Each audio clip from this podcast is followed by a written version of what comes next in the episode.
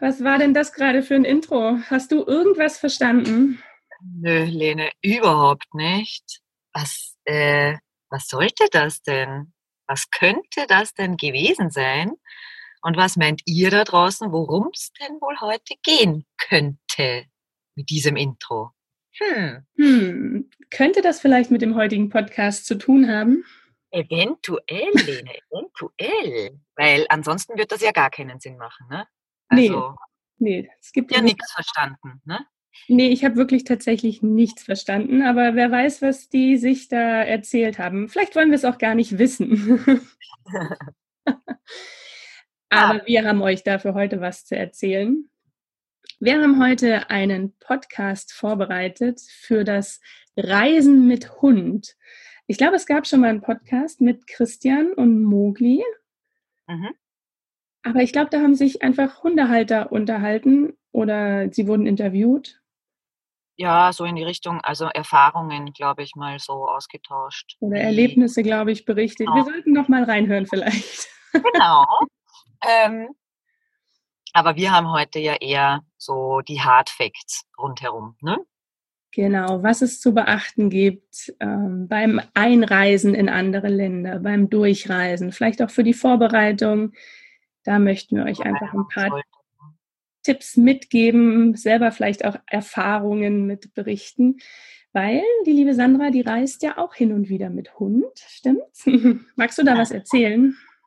Ja, also ich reise nicht immer mit Hund, aber ich reise sehr oft mit Hund, weil wir eine Familienhündin, so nenne ich das jetzt mal, haben, die Schappa. Die haben sich meine Eltern vor mittlerweile vier Jahren zugelegt und haben das aber nur gemacht, äh, nachdem sie meine Schwester und mich vorher gefragt haben, ob wir da auch mit drinnen wären, äh, weil die beide halt auch viel unterwegs sind und nicht mhm. immer mit Wohnmobil und die dann auch nicht immer mitnehmen können. Und dann war es von Anfang an so, dass die Schappa eigentlich immer bei jedem von uns war. Das heißt, die fühlt sich auch überall wohl. Und als ich vor drei Jahren zu reisen begonnen habe, war es für meine Eltern einfach so, sie geben mir die Schappa auf Reisen mit, weil sie sich dann wohler fühlen. Ich weiß nicht, das ist nicht so viel, also ich liebe es, wenn die Schappa mit ist, aber sie ist jetzt nicht so der beste Wachhund, weil ich glaube, die schlägt irgendwen, der zum Auto kommt, eher vorher ab, als sie da irgendwie bewachen würde. Das war jetzt ganz schlecht, dass du das im Podcast erwähnt hast. Ach, ja. Das, ist, das sieht ja derjenige spät. Ich meine, ich weiß es nicht, wie sie reagieren würde. Ganz ehrlich, hatte Gott sei Dank, ähm, ich klopfe auf Holz, ähm, noch nie so eine Situation, wo es halt notwendig war. Ich weiß ehrlicherweise gar nicht, mhm. äh, ob sie mich verteidigen würde. Ich gehe mal davon aus. Ja, bestimmt. Das tut sie. Ja. Ja. Ja. Das Ach, ist schön. Ja. Du bist ja jetzt auch gerade unterwegs. Hast du sie dabei? Nö, dieses Mal habe ich sie nicht dabei. Äh, ist im Winter bei mir auch immer etwas schwierig, weil ich ja im äh, ja, Minicamper unterwegs bin. Und wenn es jetzt so ist wie bei den Tagen und ich halt ziemlich viel auch drinnen arbeite und so, sie hat einfach nicht recht viel Platz hier herinnen. Ja. Und ähm, dann tut sie mir ehrlicherweise leid, weil im Sommer ist es halt so, sie liegt dann draußen, sie genießt das richtig. Und ich hatte sie letztes Jahr im äh, Winter drei Wochen lang mit dabei, aber da habe ich eben gemerkt, dass ich entweder ein größeres Fahrzeug brauche oder ähm, sie dann halt da nur eingeschränkt mitnehmen kann. Dann bin ich für das größere Fahrzeug, oder? Was meinst du? Ja, ja definitiv. definitiv. Weil sie fehlt mir schon, ist schon komisch, wenn ja. sie, äh, wenn sie nicht mit dabei ist. Weil gerade wenn man allein reist, finde ich, hat man immer einen Begleiter mit dabei und ich rede ja dann auch mit ihr ähm, und vor allem man kuschelt dann am Abend immer so schön. Also ist schon ja, was anderes. Kann ich gut nachvollziehen. ja. Ja, wir fahren, ich gebe da, glaube ich, auch gleich einen kleinen Schwank dazu. Bis vor drei Monaten waren wir auch noch mit Hund unterwegs. Ähm, wir haben unseren kleinen treuen Begleiter leider gehen lassen müssen. Nach 14 Jahren, ähm, ja, ging einfach nicht mehr anders. Er war alt, er war krank und es war das Beste für ihn. Ich glaube, wir hatten das auch schon ziemlich lang vor, jetzt hier diese Podcast-Folge aufzunehmen. Es ging einfach vorher noch nicht. Aber jetzt, genau. Es war immer noch schwer und ich merke auch gerade, dass mir so ein bisschen die Tränen in die Augen kommen. Das ist okay. Aber das wird auch noch eine Weile und eine Zeit ja. So weitergehen, genau. Ja, es ist halt einfach, wie du sagst, es ist ein treuer Begleiter, ne, der einen wirklich überall mit hin begleitet und sowas Schönes auch, wenn man gemeinsam Erlebnisse, Abenteuer erleben kann. Vor allem so wie der Sammy ja auch war. Ich durfte ihn ja noch kennenlernen. Ähm, oh, kleine Scheiße. Genau. Der war wirklich ein ganz, ganz, ganz, ganz süßer ähm, gewesen. Also, und wenn du so einen Hund, 14 Jahre, das ist ja ein Familienmitglied, ne? Ja. Also bereichert einen schon, ne? Ja, doch, auf jeden Fall. Und drum ist das aber auch, wo man sagen kann, man kann jetzt nach 14 Jahren auch ein bisschen von Erfahrungen sprechen und auch eben ein bisschen. Und ich dachte, das wäre doch eigentlich ein schöner, ein schönes Thema, ein schöner Podcast zu sagen. Ja. Wir geben ein paar Reisetipps mit. Genau. Und zu den Reisetipps, ähm, wie war das denn bei euch äh, mit dem Semi?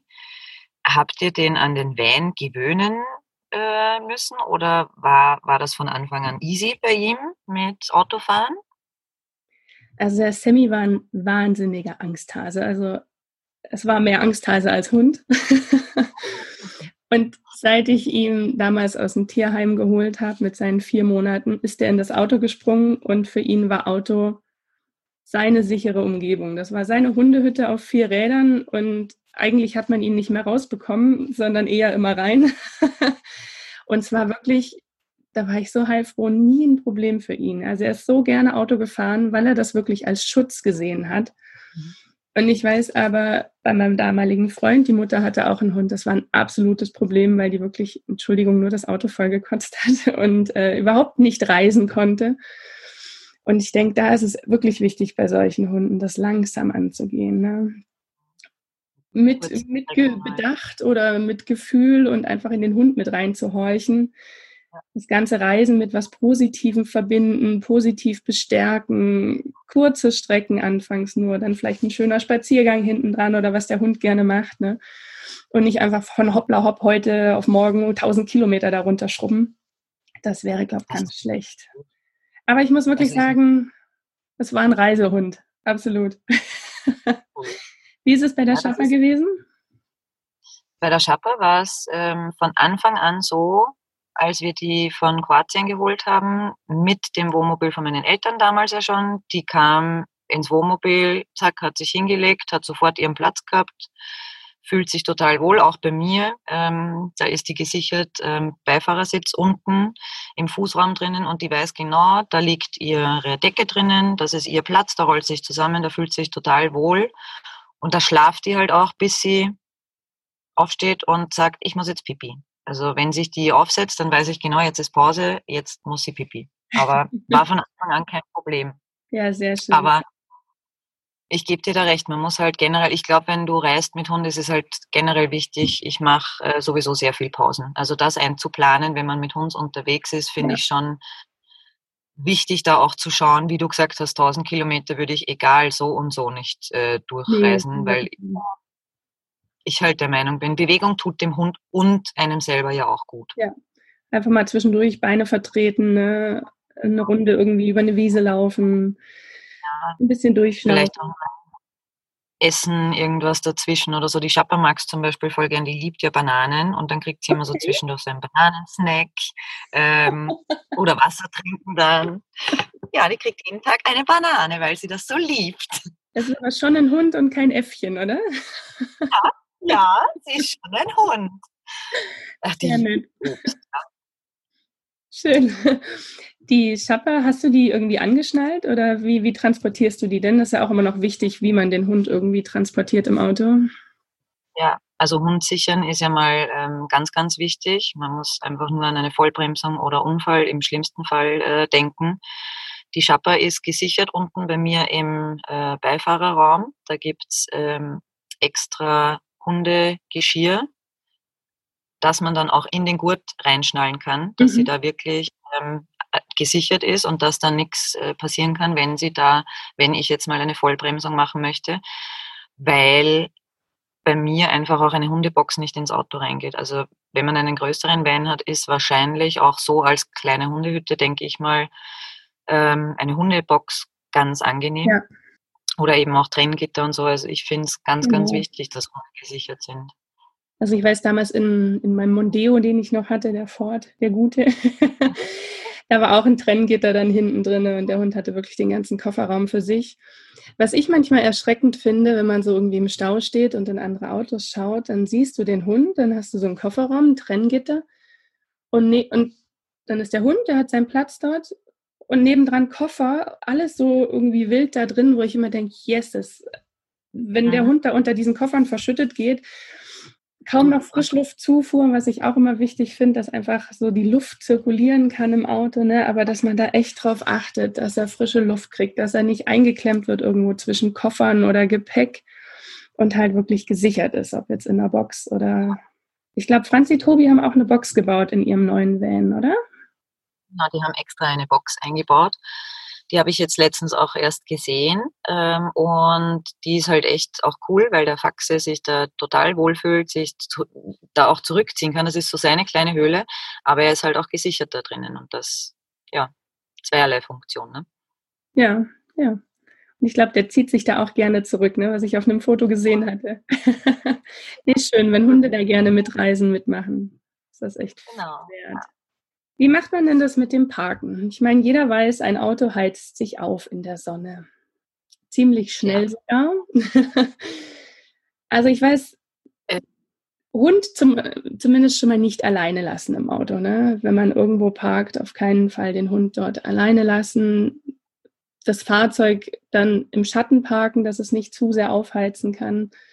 Und ja, weiß ich einfach, ne, diese Temperaturen im Auto, wir haben nachher mal noch hier so ein Beispiel, so enorm schnell ansteigen, das finde ich echt krass.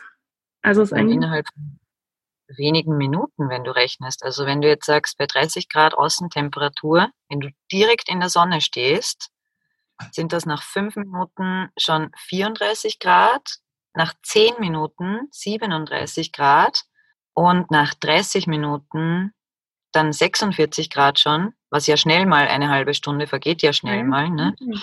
Nach 60 Minuten dann schon 56 Grad. Und das heißt, äh, das kann für einen Hund schon nach 15 Minuten tödlich sein. Und das ja. darf man wirklich, wirklich nicht unterschätzen. Also, also da gibt es auch eine ganz, ganz tolle Seite ähm, vom WDT. Jetzt muss ich gerade nochmal spickeln.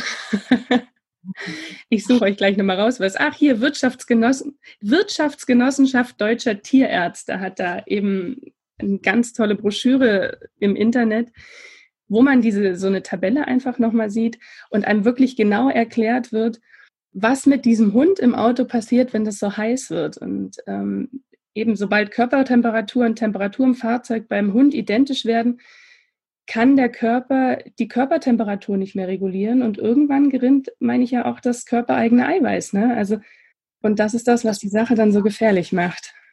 Und das darf man, also ich habe es halt auch so gemacht, wenn ich von meinen Erfahrungen mal erzähle, weil ich bin ja meistens alleine unterwegs. Das ist ja nochmal ein Unterschied zu dem, wenn du zu zweit bist. Aber wenn ich jetzt einkaufen muss unterwegs, dann mache ich das entweder, also im besten Fall gehe ich auf Märkte, wo ich die Shopper mitnehmen kann. Und wenn das nicht geht und ich im Supermarkt äh, gewisse Dinge brauchst du einfach aus dem Supermarkt auch. Ähm, ja.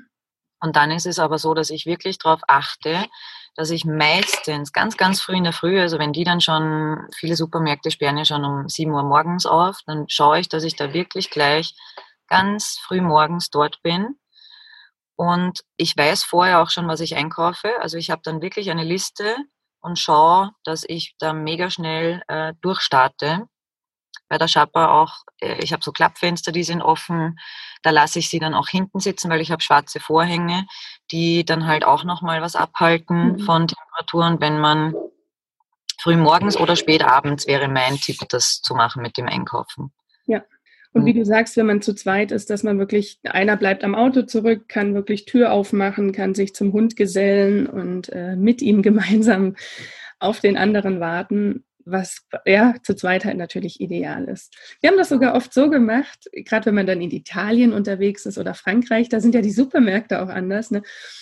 Und ich habe das geliebt und wusste dann aber manchmal nicht, also war dann einkaufen und dachte, ja, ich gehe da immer rein, aber irgendwie wollte der Hannes dann auch immer noch mal in den Laden gehen oder andersrum, weil man will ja sehen, was gibt es denn in den anderen Ländern. Es war zwar blöd, dass wir nie gemeinsam dann rein sind. Und so war das irgendwie immer noch mit einem Ausflugsziel.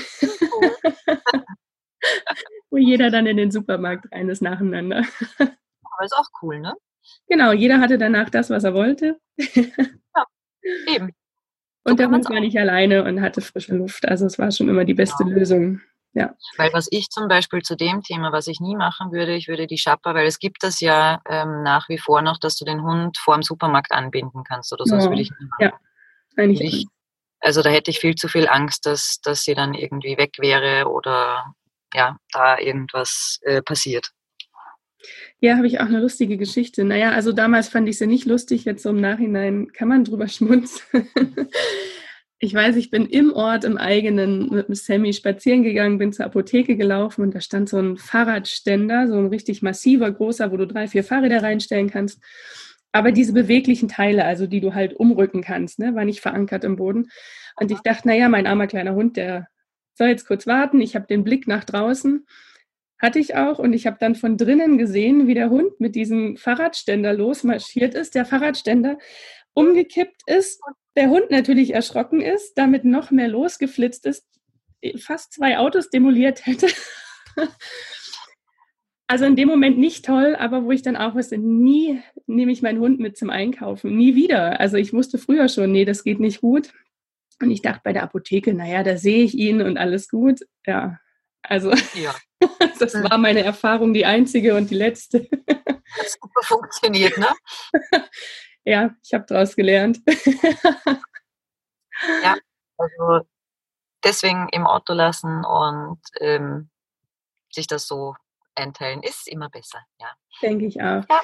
Wir haben euch auch, damit ihr das nochmal nachlesen könnt, äh, den Link mit reingehauen in den Blog von diesem, von der Wirtschaftsgenossenschaft Deutscher Tierärzte, WDT. Ein Zungenbrecher. Was meinst du? Oh, das gemacht. Danke. Was haben wir denn noch für Tipps? Tätowierung oder Chip haben wir noch hier stehen. Genau. Die Chappa, ist die tätowiert oder gechippt? Die ist ähm, gechippt. Gechippt vermutlich, ne? Der Sammy war es auch. Ich habe bei meinen Recherchen habe ich jetzt gefunden, Hunde, die in bzw. nach dem Jahr 2012 geboren wurden, die müssen gechippt sein. Ich glaube alles, ich glaube Mitte Juli war so, Juli 2011 war glaube ich irgendwo so ein Cut. Alles, was davor noch an Hunden rumläuft sozusagen, gilt auch eine Tätowierung. Aber die muss eben in diesem EU-Heimtierausweis eingetragen sein die Nummer. Und ja. Also die müssen auch nicht nachträglich gechippt werden. Da gilt die Tätowierung, solange das in dem EU-Heimtierausweis drinnen steht. Ich glaube, das muss auch, da bin ich mir gerade wirklich nicht sicher. Der Chip muss drinnen sein, im, also der muss äh, dokumentiert sein im Ausweis, im Heimtierausweis. Ich meine die Tätowierung. Ich denke auch, dass die da auch irgendwo ja. vermerkt ist. Kann, da, da, kann ich wirklich nicht viel zu sagen, weil der Sammy auch gechippt war. Ähm, aber eben alle Tiere, die jetzt nach 2012 geboren worden sind, die müssen gechippt sein. Und es ist auch eigentlich so, dass alle Länder, da kommen wir nachher auch nochmal dazu, das einfordern, ne? Chip oder eben diese Tätowierung im Öhrchen.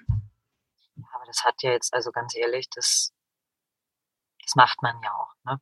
Wenn du einen Hund hast, dann hast du den auch gechippt im Normalfall. Im Normalfall, ja. Also ich glaube, sobald man ihn holt vom Züchter oder vom Tier, äh, Tierheim, ja, ist das automatisch schon. Also meist macht man das ja schon gar nicht mehr selber, dass man zum Tierarzt geht, sondern man bekommt sie schon gechippt. Ja, der Heimtierausweis ist auch wichtig, ne? Genau. Ja, auch Impfungen drinnen stehen. Genau, das sollte alles schön dokumentiert sein vom Tierarzt. Da kommen immer schöne bunte Aufkleber rein. Ja. Und da kommen wir eigentlich auch gerade schon zu den Impfungen. Ne? Natürlich sind Impfungen wichtig, aber informiert euch da wirklich. Also ich weiß früher, mein Hund wurde jährlich gegen Tollwut geimpft. Tollwutimpfung ist Pflicht in allen Ländern bei der Ein- und Durchreise. aber eben nicht jährlich. Also es gibt wirklich Impfstoffe, die halten drei bis vier Jahre und müssen erst dann wieder erneuert werden. Und ich wusste das damals nicht und mein Tierarzt sagte, nee, nee, wir müssen das jährlich machen. Wo ich dann denke im Nachhinein, ähm, okay, was habe ich meinem Hund da angetan? Äh, und meinem Geldbeutel mit. aber eher meinem Hund, ähm, wo ich denke, muss einfach nicht sein. Also informiert euch da wirklich, fragt danach und ähm, ich meine, es gibt sogar Impfstoffe, die länger halten. Aber normalerweise drei bis vier Jahre müssen sie erneuert werden. Aber da wirklich sprecht mit euren Tierärzten. Lasst euch da nichts erzählen.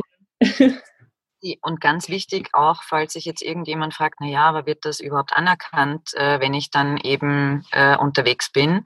Und ja, äh, diese Mehrjahres-Tollwutimpfungen werden innerhalb der EU, also das ist, glaube ich, wichtig zu sagen, innerhalb der EU ja. auch anerkannt. Genau, da gibt es auch irgendeine EU-Verordnung, aber eben es wird anerkannt. Muss halt alles schön dokumentiert sein in diesem EU-Heimtierausweis. Heißt der in Österreich eigentlich auch so? Ja, der heißt auch so. Das ist dieser blaue mit den Sternen. Ähm, genau, genau. Genau. Vielleicht hat irgendwas noch Heimtierpass oder sowas. Also es gibt mehrere Wörter, glaube ich, dafür. Ja, aber ich, Heimtierausweis steht, glaube ich, sogar, ich müsste jetzt nachschauen ähm, oder meine Mama jetzt eben fragen, weil der bei ja. Ihnen ist. Steht so drauf, meine ich auch. Ja, ich auch. ja. Sehr gut. Ja, und dann haben wir noch die kleinen Welpen, die Babyhunde. Ja. Die kleinen Süßen. Also wer sich so einen Welpen anschafft, Welpen dürfen erst ab der zwölften Woche gegen Tollwut geimpft werden und dürfen erst in andere Länder einreisen, ähm, wenn dieser Impfschutz besteht. Und der braucht 21 Tage. Das heißt, ab der 15. Woche, stimmt das jetzt? Ja. ab der 15. Woche, wow. ab der 15. Woche dürfen diese Welpen erst in andere Länder einreisen mit dieser Impfung und vorher nicht. Genau, das ist immer noch mal wichtig. Nicht, dass man denkt, ja, mein kleiner Welpe, der muss jetzt schon mit, ne? Wenn da kontrolliert wird, eben sie brauchen diese Tollwutimpfung und die muss bestehen, der Impfschutz. Ja. Was brauchen ähm, wir denn noch, Sandra? Ja, ganz wichtig, was immer eigentlich mit dabei sein sollte, Maulkorb und Leine. Das ist halt auch länderunabhängig, glaube ich, sind das zwei Sachen, die einfach wichtig sind. Die Schapper mag den Maulkorb jetzt nicht so gerne und wir müssen ihn Gott sei Dank auch nicht oft verwenden. Aber wenn du unterwegs bist und bist einfach in einer Stadt mal unterwegs, dann in öffentlichen Verkehrsmitteln brauchst du meistens eigentlich einen Maulkorb. Und es ist auch so, dass es generell vielleicht für dich als Hundebesitzer, wenn du jetzt in, die Schapper ist halt immer recht nervös, wenn ich mit ihr in Großstädten bin, deswegen meide ich das so gut es geht. Und ich möchte dann auch die Sicherheit haben, dass sie nicht aus Angst jetzt irgendwo mal hinschnappen könnte oder so. Deswegen sind das für mich zwei, also die Leine sowieso. Ohne Leine würde ich nicht wegfahren. Das ist einfach so, dass das Pflicht ist, auch eine Leine mitzuhaben. Ähm, und es sind einfach wichtige Tools, würde ich jetzt sagen. Ne? Ja. Aber da äh, ist es auch so, wenn du im Wald jetzt spazieren gehst, dann kann das auch recht gefährlich werden, weil ein wildernder Hund darf ja sogar von Jägern oder Jagdschutzberechtigten geschossen werden. Ne? Oh ja. Und das muss man sich mal vorstellen. Da gehst du nichts ahnend mit deinem Hund spazieren und ja, auf einmal schießt da irgendwer auf deinen Hund, weil er halt ohne Leine ist. Naja, ohne Leine nicht. Das, denke ich, müssen wir vielleicht nochmal, ein wildernder Hund ne, darf geschossen werden. Also nicht dein ja. Hund, der ohne Leine läuft, sondern wenn der Hund wildert, dann darf so ein Jäger schießen. Auch in, äh, also ich meine in Österreich, da bin ich mir jetzt nicht zu 100% sicher, aber dass bei uns Hunde, die im Wald frei und herrenlos herumlaufen, stellen eine Gefahr dar für das mhm. Wild und für die Umgebung und dürfen geschossen werden. Ja, sollten wir vielleicht nochmal noch mal gucken. Ne? Aber also in Deutschland ist es so wildernde Hunde. Ne? Also wenn dein Hund natürlich zu 100 Prozent abrufbar ist in jeder Situation, kann man den natürlich ohne Leine laufen lassen. Ne? Aber ja. ich war da auch immer sehr vorsichtig. Und wenn so ein Hund mal so eine Fährte in der Nase hat, Mhm, ja. Eben, das ist ja. Mal ganz schnell irgendwo. Also ich kann nur von meinem reden. Und drum, da war wirklich ja. für uns war wirklich Leinenpflicht im Wald, definitiv. Oder auch auf Wiesenfeldern, ne, wo man einfach die Gefahr ja. besteht, dass da Rehe sind oder Hasen. Hattest du da nicht mal eine ähm, nette Geschichte? Ja. Lager? also zum einen muss ich sagen, ich weiß nicht, wie oft wir schon unsere Leine vergessen haben, ja. Und ähm, ja, was macht man dann? Irgendwie so einen Tierbedarfsshop findet man nicht überall, aber man findet überall Bauhäuser. Also, ne, die guten Fachmärkte. Und wie oft haben wir uns schon einen Strick gekauft und einen Karabiner dran, damit wir den Hund wieder anleihen können. Das zum einen. Ja, natürlich. Irgendwie musste man ja, wenn man unterwegs war und dann im Urlaub schon aufgebrochen ist, brauchte man ja irgendwas. Also ab in den nächsten Baumarkt und einen Strick kaufen. Sah mal aus wie ein kleines Kälbchen mit so einem Kälberstrick dann, aber. ja, und dann äh, waren wir in Österreich spazieren, der Hund und ich. Und der Sammy fröhlich schnüffelnd ohne Leine dort in diesem Gebiet. War wunderschön am, am Rhein wo der Rhein so in den Bodensee fließt. Ja, und ich habe auch so die Natur genossen. Es war sehr ruhig, sehr still und immer den Hund mit im Blick gehabt. Ja, und auf einmal standen dann mal so zwei Menschen vor mir vom Ordnungsamt. Gott sei Dank, der Hund ließ sich sofort abrufen. Ich weiß nicht, ob er das gespürt hat. Der stand ganz artig auf einmal neben mir. Ich habe ihn angeleint, aber nichtsdestotrotz flatterte kurz danach eine Geldstrafe ins Haus die ich bezahlen sollte. Oder wahlweise hätte ich auch in Haft gehen können. ähm, ich habe mal kurz überlegt, ob ich das machen soll. Ich glaube, es waren 24 bis 48 Stunden.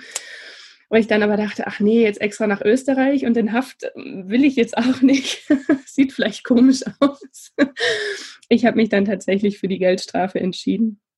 Aber ähm, da wirklich achtet drauf, Naturschutzgebiete, oder auch bei uns landwirtschaftlich genutzte Flächen, da besteht Leinenpflicht. Also. Oder am Strand auch oft, wenn du einen See hast und so, ja. da ist sehr, sehr oft Leinenpflicht. Ja. Ist auch geschildert meistens. Genau. Also da, wo ich wirklich sagen kann, nehmt Rücksicht, wo wir auch wieder bei diesen zehn Geboten wären, ne? Von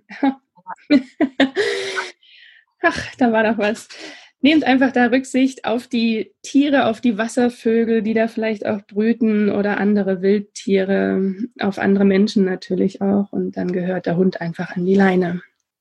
Da können wir auch nochmal ähm, eine Seite verlinken, ähm, Leinenpflicht, dass man halt auch wirklich ähm, nochmal nachschauen kann oder sich nochmal zusätzlich informiert, weil vielleicht ja. ist das in Ländern auch unterschiedlich. Ähm, dass man da halt einfach auch schauen kann. Ne? Da ist auch nochmal mit auf dieser Seite leinenpflicht.com ist auch nochmal mit aufgelistet, äh, welche Geldstrafen es geben kann. Und da bin ich echt erschrocken. In Baden-Württemberg, wenn du den Hund in einem Gebiet laufen lässt, wo Leinenpflicht ist, kann das mal ganz schnell 5000 Euro kosten. 5000 Euro? Das ist wirklich krass. Und ich glaube, das Höchste, was dort waren, es war jetzt nicht Baden-Württemberg, in irgendeinem anderen Bundesland waren es 10.000. Ach also das, schaut euch das echt mal an. Ich bin wirklich vom Glauben abgefallen und dachte, oh Gott, vielleicht hätte ich das mal früher lesen sollen. also es ist sehr spannend. Das kann ja dann schnell mal die Reisekasse so schrumpfen, dass du vielleicht sogar wieder zurückfahren musst, ne? Und die nächsten Jahre nicht mehr in den Urlaub, oder? Ja, so. oh Gott. Ja. ja, schaut euch das mal an. Mhm. Verlinken wir auf jeden Fall in den Shownotes auch. Ja, genau. Jetzt haben wir noch was Tasso. Kennt sicher der ein oder andere von euch. Tasso ist das Europa größte Haustierregister für Katzen und Hunde, aber auch Kleintiere und Pferde, ähm, wo man den Hund registriert. Also wir gehen jetzt einfach mal vom Hund aus, weil wir wollen ja über den Hund heute berichten. Den Hund registriert man da, der kriegt dann so eine kleine Plakette, so ein Klingeling-Teil ans Halsband, wo eine Nummer drauf ist. Und eben im Ernstfall hilft einem Tasso, wenn das Tier entlaufen ist. Und was ich echt auch krass fand, mittlerweile sind bei Tasso 9,5 Millionen Tiere registriert. Das ist echt viel, ne? Das ist richtig viel, ja. Ich glaube, es waren 6,7 Millionen Haus- oder Tierbesitzer, aber natürlich viel mehr Tiere. Ja, krasse Zahl, ne? Ja, das, ich meine, ich man hofft natürlich immer, dass man das nicht braucht, ganz ja. klar. Aber ich glaube schon, es kann halt einfach immer mal passieren. Wie du vorher gesagt hast, der Hund riecht irgendwas, ist äh, auf einmal weg, äh, ja. erschreckt sich oder sonst irgendwas. Und dann ist das schon eine gute Sache, sich ja. dort zu registrieren und da einfach die Sicherheit auch zu haben. Weil so weißt du wenigstens im Ernstfall, was kann ich jetzt machen und stehst nicht komplett hilflos da. Mhm. So ist es, ja. Und ja. da werden dann Flyer gedruckt, die man zugeschickt bekommt, die man verteilen kann. Das wird übers Internet veröffentlicht. Also da geht echt die Post ab, wenn da so ein Tier vermisst wird. Schaut da auch mal mit rein. Man kann immer auch schauen, welche Tiere werden in der eigenen Region vermisst. Vielleicht kann man da irgendwie mithelfen. Also es ist eine tolle Sache und es ist, man zahlt auch nichts dafür, für die, die das nicht können, aber man kann natürlich spenden. Ich glaube, Tasso beruht auf Spenden, ist auch ein eingetragener Verein und wirklich eine tolle Sache. Also ich weiß, der Sammy war auch immer registriert. Ich denke, die Schappa ist es auch, oder? Die Schappa ist es auch. Und weil du das mit den Spenden ähm, ansprichst, ich finde das schon gut und wichtig, da auch was zu spenden. Also wenn man sich anmeldet, das tut nicht weh. Einfach ein ja. bisschen Geld auch gleich hinspenden, ist eine gute Sache, wenn man es denn mal braucht. So, jetzt haben wir ganz viele Tipps und Tricks schon mal rausgehauen. Ja. Was ist denn jetzt bei Ein- und Durchreise? Was muss man denn auf jeden Fall dabei haben? Naja, generell rate ich im Vorhinein schon mal dazu, sich die Einreisebestimmungen des jeweiligen Landes anzuschauen. Vorher einfach, bevor man seine Route plant, irgendwie schon mal zu schauen, okay, was ist in dem und dem Land äh, wichtig. Aber eben nicht nur die Einreise, sondern auch ganz wichtig, nicht vergessen auch Durchreisebestimmungen. Ja. Weil auch das ist wichtig zu beachten, weil da kann es auch zu Problemen kommen. Wenn du sagst, ja, ich fahre ja nur durch durch das Land, gelten die aber ähm, genauso. Das ist auch egal, mit welchem Verkehrsmittel dann reist, äh, du dann reist. Also jetzt unabhängig mal vom Van, ist komplett egal, die gelten, egal mit welchem Verkehrsmittel man unterwegs ist. Und wichtig, würde ich sagen, ist mal an erster Stelle der EU-Heimtierausweis. Der muss einfach immer mit dabei sein. Wie wir schon gesagt haben, Leine und Maulkorb. Das sind halt mal so die drei wichtigsten Dinge, wo ich sage, ohne die sollte man nicht wegfahren, oder? Was sagst du da? Genau, und halt dieser bestehende Impfschutz bezüglich der Tollwut. Ne? Ja, also das wird klar. auch überall eingefordert. Also ich habe mich da mal durchgeklickt und Sandra auch. Es ist wirklich, dass das in jedem Land wird das verlangt. Und das kann man wirklich so durchgehend bei allen, ja, wird das eben eingefordert.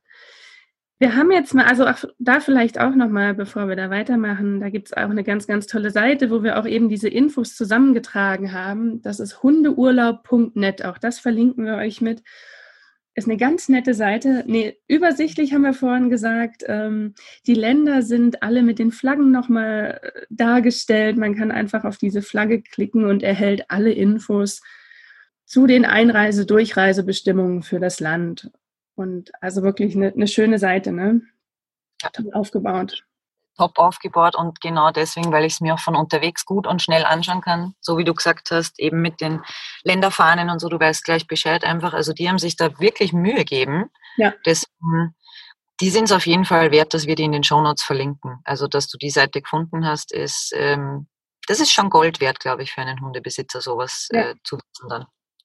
Wobei auch immer wieder gesagt wird, also man sollte sich da jetzt nicht zu 100 Prozent drauf verlassen. Ne? Es können Einreisebestimmungen können sich immer ändern.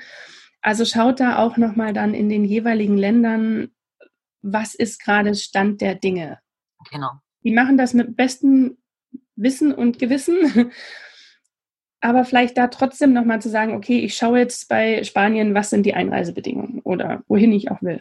Ja, also zusätzlich da einfach auch nochmal abzusichern, weil das kann ja auch was sein, dass das vielleicht erst eine Woche alt ist oder ein paar Tage alt. Ne? Ja. Ja. Ja, wollen wir die einzelnen Länder mal durchgehen, weil da gab es ja ganz, ganz spannende und manchmal, wie ich auch finde, echt ein paar heftige Einfuhrbestimmungen oder Beschränkungen auch. Also, also keine Sorge, wir wollen jetzt nicht jedes Land mit euch durchgehen. wir haben ein paar krasse Fakten aus ein paar Nachbarländern so zusammengesucht. Ja, die einfach heftig sind. Manchmal positiv und schön, aber manchmal auch echt heftig, was verlangt wird. Ja, also man kann sagen, äh, wir haben so die, die Highlights rausgesucht ne? von Nachbarländern und von wo halt auch viele Leute hinfahren, würde ich auch sagen. Ne? Ja, genau. Also, Können wir mit Frankreich mal anfangen? Magst du mal? Ja, ja. ich fange mit Frankreich an, ja. ähm, in Frankreich, ich weiß nicht, ob das äh, vielleicht einige von euch noch gar nicht wissen, gibt es ja ganz äh, bestimmte Hunderassen, die ja nicht einreisen dürfen oder nur sehr schwierig einreisen dürfen. Also diesen Hunderassen und Besitzern wird es halt sehr schwer gemacht, sage ich jetzt mal so. Es wird in Frankreich da unterschieden bei den Vorschriften zwischen zwei Kategorien, wenn ich mich recht entsinne. Ne? Und diese Kategorien sind betitelt als gefährliche Hunderassen. Das finde ich schon mal, das finde ich ist einfach ein schwieriger Ausdruck für mich. Noch schwieriger ist also die Kategorie 1 in Frankreich untersagt die Ein- und Durchreise von sogenannten Kampfhunden. Das musste ich jetzt einfach mal so vorlesen, weil mich regt das immer, immer, immer auf, wenn Hunde, egal welcher Rasse, als Kampfhunde bezeichnet werden. Ja. Weil das wären dann Rassen äh, wie zum Beispiel eben äh, Pitbull, äh, der Staffordshire äh, Terrier, American Staffordshire Terrier, ähm, der Mastiff, der Mastiff ähm, und Tosa. Und das ist, das sind halt so Sachen, wo ich mir dann schon denke, ich weiß nicht, wie es dir da geht damit. Ähm, ich finde es halt schon heftig, solche Hunde als automatisch gefährlich und als Kampfhunde abzustempeln. Ja, sehe ich ganz genauso, ähm, weil ich auch sehe, dass jeder andere Hund zubeißen kann. Ne? Also ich finde auch dieses Wort Kampfhunde ganz gruselig. Und ja. Aber das ist auf jeden Fall mal so die erste Kategorie an gefährlichen Hunden. Ja. Ähm, weil die von keinem internationalen Hundeverband äh, zugelassenes, in ein zugelassenes Stammbuch eingetragen sind. Das ist halt so die Erklärung. Ne? Und äh, es zählen aber dann auch ähnliche Rassen zu dieser Kategorie. Das ist äh, auch noch wichtig zu erwähnen. Und dann gibt es ja noch die zweite Kategorie in Frankreich. Da ist die Einreise und Durchreise von Hunden der ersten Kategorie dann erlaubt, wenn der Hund in einem vom Internationalen Hundeverband zugelassenen Stammbuch eingetragen ist. Also das muss man sich einmal auf der Zunge zergehen lassen, was du da als Hundebesitzer mal alles machen musst, dass du überhaupt einreisen kannst, obwohl dein Hund vielleicht äh, oder höchstwahrscheinlich überhaupt nicht gefährlich ist. Lammfromm äh, ist, ne? Ja, aber einfach weil er einer bestimmten Rasse entspringt, ja. muss das alles ähm, gemacht werden, wenn er überhaupt rein darf. Ne? Ja, das ist schon echt krass. Vor allem nicht nur rein, sondern auch durchreisen. Das finde ich halt. Ne? Wenn du sagst, ich will gar nicht in Frankreich Urlaub machen, lasst mich doch in Ruhe. Aber schon allein, wenn man durchreisen will, ist das eine ganz schöne Hürde, die man da überwinden muss. Ja. Ja, also das finde ich, das finde ich, wenn man sich mit dem Thema einfach beschäftigt, äh, finde ich solche Facts einfach zu den Einreise- und Durchreisebestimmungen finde ich einfach sehr, sehr, ja, ich würde jetzt auch schon sagen, diskriminierend. Ja. Also, ähm, wenn du dann auch noch Sachen lest, äh, dass du dann Bedingungen auch noch äh, erfüllen musst, ähm, wenn du einen kurzen Aufenthalt in äh, Frankreich haben möchtest, wird das quasi unmöglich gemacht, weil der Hund und der Besitzer zum Beispiel verschiedene Eignungsnachweise äh, erbringen müssen. So äh, zum Beispiel auch eine Verhaltensbegutachtung, wo ich mir denke, was soll denn das? Also ganz ehrlich, du musst eine Verhaltensbegutachtung irgendwie bringen, damit du zeigen kannst, dass dein Hund nicht gefährlich ist. Es ja. kann doch, äh, es kann es doch echt nicht sein. Ne? Aber das glaube ich für den längerfristigen Aufenthalt in Frankreich dann gedacht. Ne? Und da wird ja, auch nochmal empfohlen, sich im Rathaus vor Ort dort zu erkundigen, wie die das handhaben. Aber es ist echt heftig. Schon. Und dann also, ist auch eben, du brauchst, glaube ich, bei, bei anderen Rassen wie Dobermann, Dogge und Stafford Bull Terrier, mhm. Staffordshire Bull Terrier, Entschuldigung, brauchst du dann auch noch eben, dass die Maulkorb tragen müssen und von einer volljährigen Person an der Leine geführt werden müssen. Das ist schon krass, oder? Ja. Vor allem, die müssen immer Maulkorb tragen. Also nicht nur ähm, an, äh, in öffentlichen Verkehrsmitteln oder so, sondern die müssen echt immer Maulkorb tragen. Also das ist, ich, ich bin gerade ein bisschen sprachlos, weil ich mir, wenn man sich jetzt nochmal äh, damit beschäftigt, ja, ist, ist schon heftig, finde ich. Also äh, Tipp auf jeden Fall, wenn ihr nach Frankreich reist und äh, euer Hund ähnelt einer dieser Kategorien irgendwie, dann ist halt echt Vorsicht angebracht. Ne? Und im Zweifelsfall kann man sich dann immer noch eine Bescheinigung vom Tierarzt ähm, mitnehmen, die halt aber auch verständlich für die ähm, französischen Behörden ausgefüllt werden soll, was immer das auch heißen mag. Wir haben uns da vorher schon drüber unterhalten, aber ja. Und amüsiert. Und amüsiert. Äh, also so eine Bescheinigung vom Tierarzt, die einfach bestätigt, dass dein Hund nicht einer dieser Kategorien angehört. Ja. Weil ohne die Bescheinigung kann es einfach auch zu äh, einer strafrechtlichen Verfolgung, glaube ich, kommen. Ne?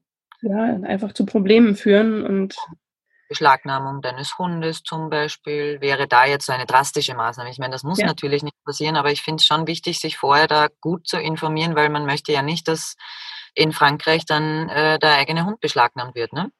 Heftig. Äh, ja, also das war mal so, ich glaube, das, das Oberhighlight Frankreich. glaube ich, äh, so schnell kein anderes Land.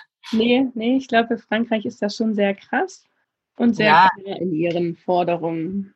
Ja, und wenn man irgendwie, also wenn man so eine Bescheinigung, ich muss dir ganz ehrlich sagen, mir wäre die Bescheinigung, ich würde mich da trotzdem unwohl fühlen, weil es ist ja dann auch immer von Behörde zu Behörde vielleicht unterschiedlich, ob die das akzeptieren oder nicht. Und dann muss ich dir ganz ehrlich sagen, hätte ich einen Hund, der eventuell in eine dieser Kategorien hineinfallen könnte oder würde, dann würde ich ihn nach Frankreich lieber nicht mitnehmen.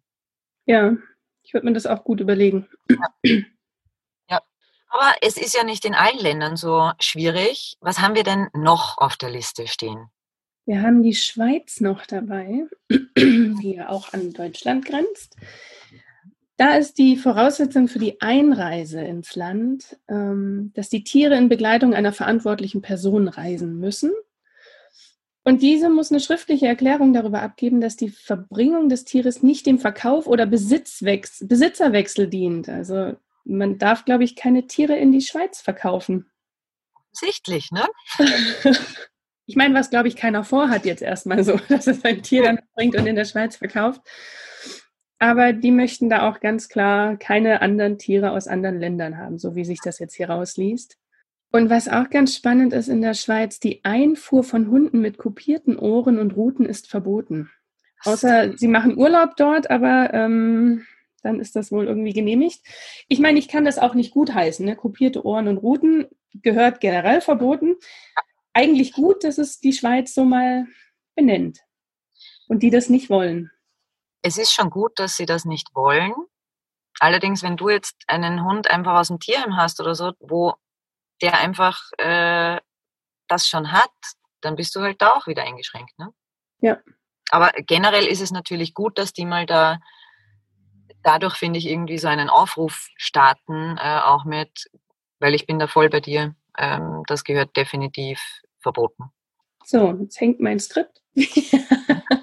In der Schweiz ist auch noch bei Welpen unter zwölf Wochen, beziehungsweise bei Welpen zwischen zwölf und 16 Wochen, die eine Tollwutimpfung erhalten haben, aber eben noch nicht, wie wir vorher schon gesagt haben, diese vorgeschriebenen 21 Tage zum äh, Erreichen des Impfschutzes erfüllen, müssen die zusätzlich dann äh, noch einen sogenannten PET-Pass und ähm, so einen Mikrochip irgendwie dann äh, dabei haben. Also da, das würde ich mir dann aber auch eher äh, nochmal genau erklären lassen vom Tierarzt und mich da nochmal informieren, dass ich da wirklich safe bin und vielleicht erst wegfahren, wenn der Impfschutz da ist. Das wäre jetzt so meine, meine Sache, dass ich halt ein besseres Gefühl hätte, würde ich erst wegfahren, wenn der Impfschutz schon aktiv ist. Ne? Ja, das hatten wir ja vorhin auch schon mal, dass eigentlich in alle Länder dieser Impfschutz vorhanden sein muss. Genau. und deswegen würde ich da sowieso vorher nicht, äh, nicht wegfahren. Aber ja. Komm, wir machen was Schönes zwischendurch. Lass uns mal die Niederlande machen. Ja. Die Niederlande. Ja, sympathisch, ne? sehr, sehr sympathisch. äh, warum denn sympathisch? Weil das Verbot der Einfuhr von Hunden des Typs Pitbull Terrier ist in den Niederlanden seit dem 1. Jänner 2009 wieder aufgehoben worden. Es gibt also quasi keinerlei Einschränkungen, was die Einfuhr von bestimmten Hunderassen betrifft. Und das finde ich ist wirklich, wirklich, wirklich, wirklich sehr, sehr schön, weil ich es nach wie vor, ich kann es nur nochmal sagen, ich, ich finde es einfach so schockierend, sogenannte Kampfhunde oder gefährliche Hunde, was man den Hunden, du stigmatisierst die ja schon mhm. komplett, schon im Vorhinein.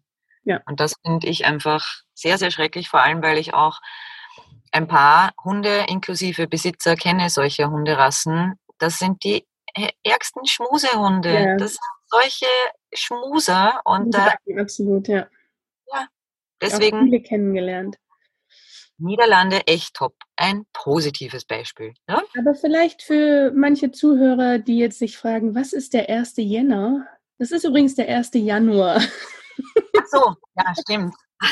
Das vergesse ich immer. Der 1. Januar. Bei uns in Österreich auch Jänner genannt. Ne? Danke fürs Dolmetschen, Lene. Danke fürs Dolmetschen. Sehr, sehr gerne. Ich muss jetzt gerade an Tim, unseren Podcast-Schnibbler, denken, wie der hinter der Aufnahme sitzt und denkt, oh, jetzt sagt sie wieder Jänner. genau. Okay. Ja, so. Sorry, da kommt die Österreicherin in mir durch, ne? darf sie, darf sie. Sage ich jetzt mal so. Danke, das ist ja nett. Ja, was haben wir denn noch? Kroatien. Da dürfen maximal fünf Hunde mit auf Urlaubsreisen mitgenommen werden. Ich glaube, es ist aber generell, meine ich gelesen zu haben, nagelt mich da nicht fest, dass nur fünf Hunde mitgenommen werden dürfen.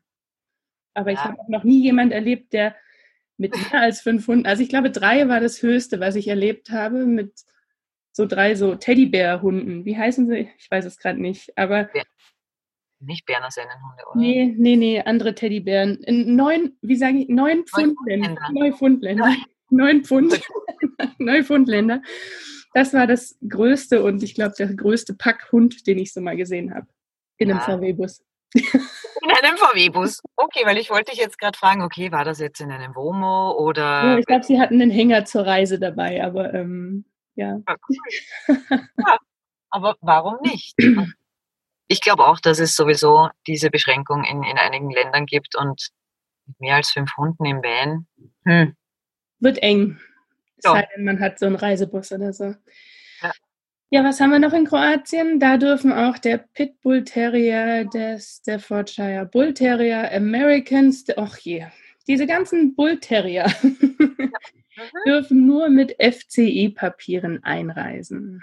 Genau, und natürlich dort auch steht ganz klar, Maulkorb und Leine sind mitzuführen. Aber ich glaube, das betrifft alle Hunde dort auch.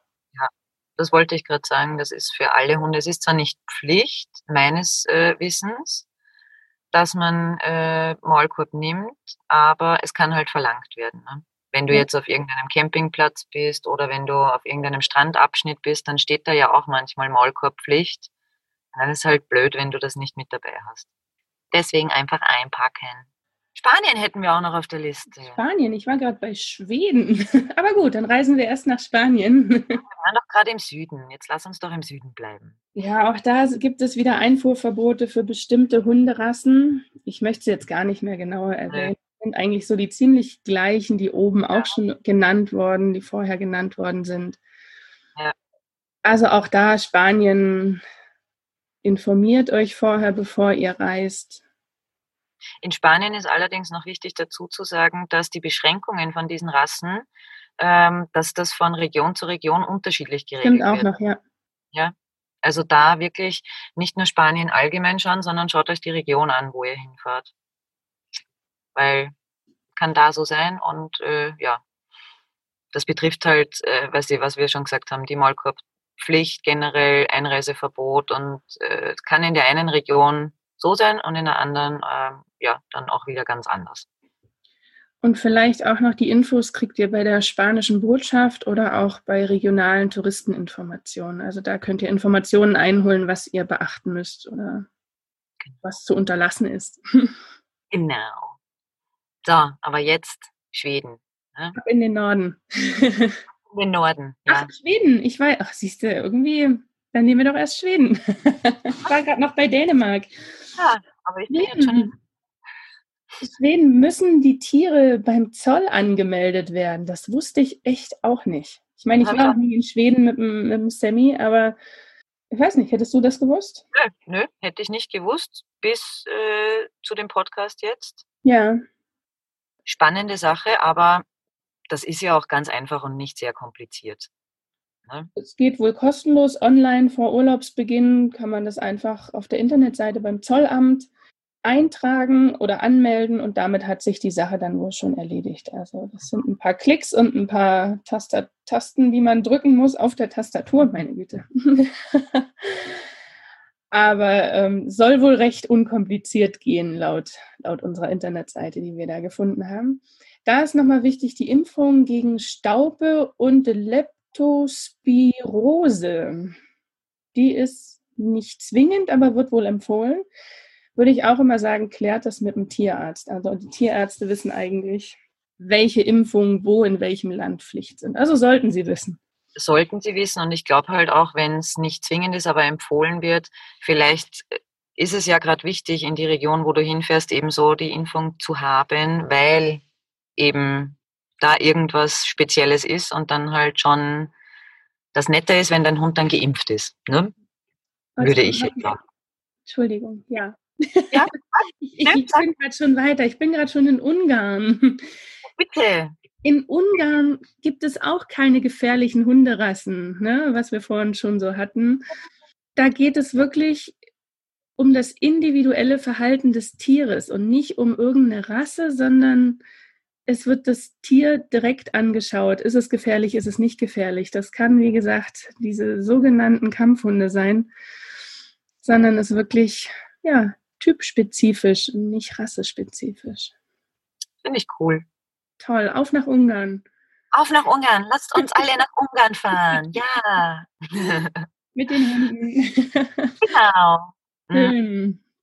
Was ich ähm, sehr, sehr spannend fand, in England zum Beispiel, war vor dem Jahr 2000 England für einen Urlaub mit Hund als Reiseziel ausgeschlossen. Wahnsinn, oder? Weil ja, schon heftig. Also ich meine, ja, jetzt ist es 20 Jahre her, aber wenn du dir denkst, ja, erst 20 Jahre, ja. warum ausgeschlossen? Weil es einfach so extrem strenge Quarantänebestimmungen äh, gegeben hat, die einfach verboten haben, dass Tiere einreisen. Vielleicht war die Quarantäne so lang, dass dann jeder Urlaub schon wieder ja. vorbei war. Also so Quarantäne, naja, aber jetzt denk dir mal, du bist in England und dann wäre Quarantäne irgendwie drei, vier Monate. Naja, ganz ehrlich. Ich ja. meine, selbst wenn ich jetzt drei, vier Monate mal in England bleibe, aber dann lasse ich meinen Hund in der Quarantäne und wenn ich England wieder verlasse, hole ich ihn wieder. Naja, ich, ich weiß es auch nicht genau, aber es fand ich auch heftig, als ich das gesehen habe. Ja. Aber ähm, die Bestimmungen dahingehend sind ja mhm. gelockert worden. Und ähm, 2014, glaube ich, im Zuge von einer EU-Verordnung dann nochmal äh, weiter reduziert worden.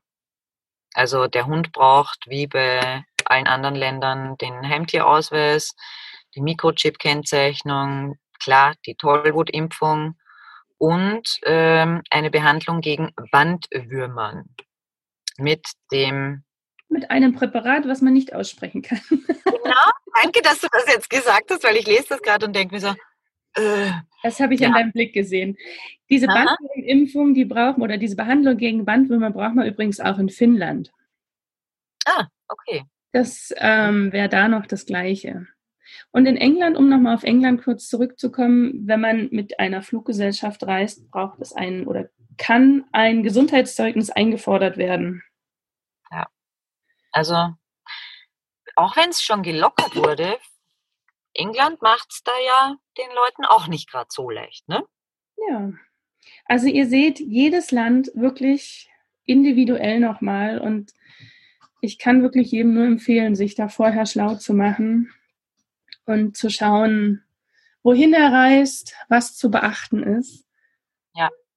Und wirklich die Vorsichtsmaßnahmen ernst zu nehmen. Also ich glaube, kein Hundehalter möchte, dass sein Tier ihm abgenommen wird. Das ist für mich mal die Horrorvorstellung schlechthin gewesen.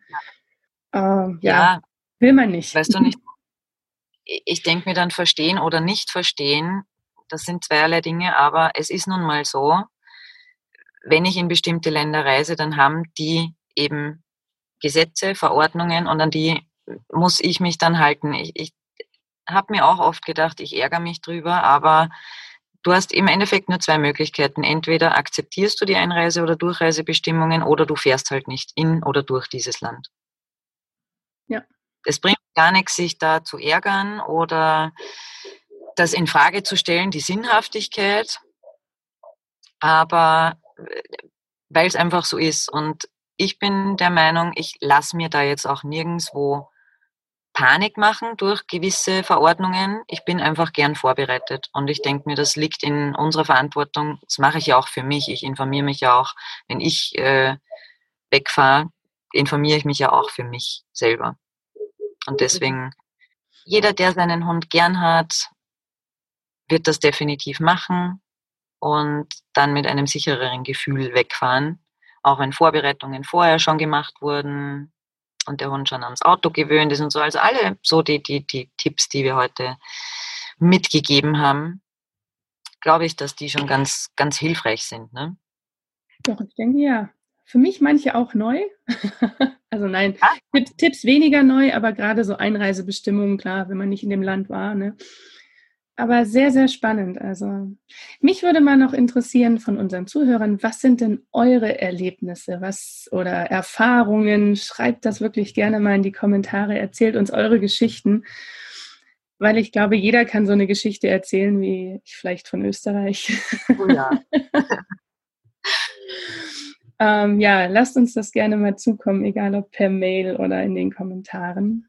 Oder auch, ja, vielleicht haben wir auch irgendwas vergessen oder irgendwas, ja. irgendeinen Blödsinn erzählt. Dann auch lasst, gerne. Lasst uns ein Feedback da, freuen wir uns auf jeden Fall. Ja, und ich glaube, ansonsten bleibt uns jetzt nur noch allen immer eine gute und schöne Reise zu wünschen. Genau. Allzeit, Allzeit, Allzeit gute Fahrt. Fast im Chor, Mensch. Knuddelt ja. eure Vierbeiner von uns. Genau. Und oh. wir hören Ach, uns. Wir hören uns, ja. ja Tschüss, ihr Lieben. Tschüss. Was ist für dich Vanlust? Sag's uns auf vanlust.de. Vanlust. Bewusst aufrädern.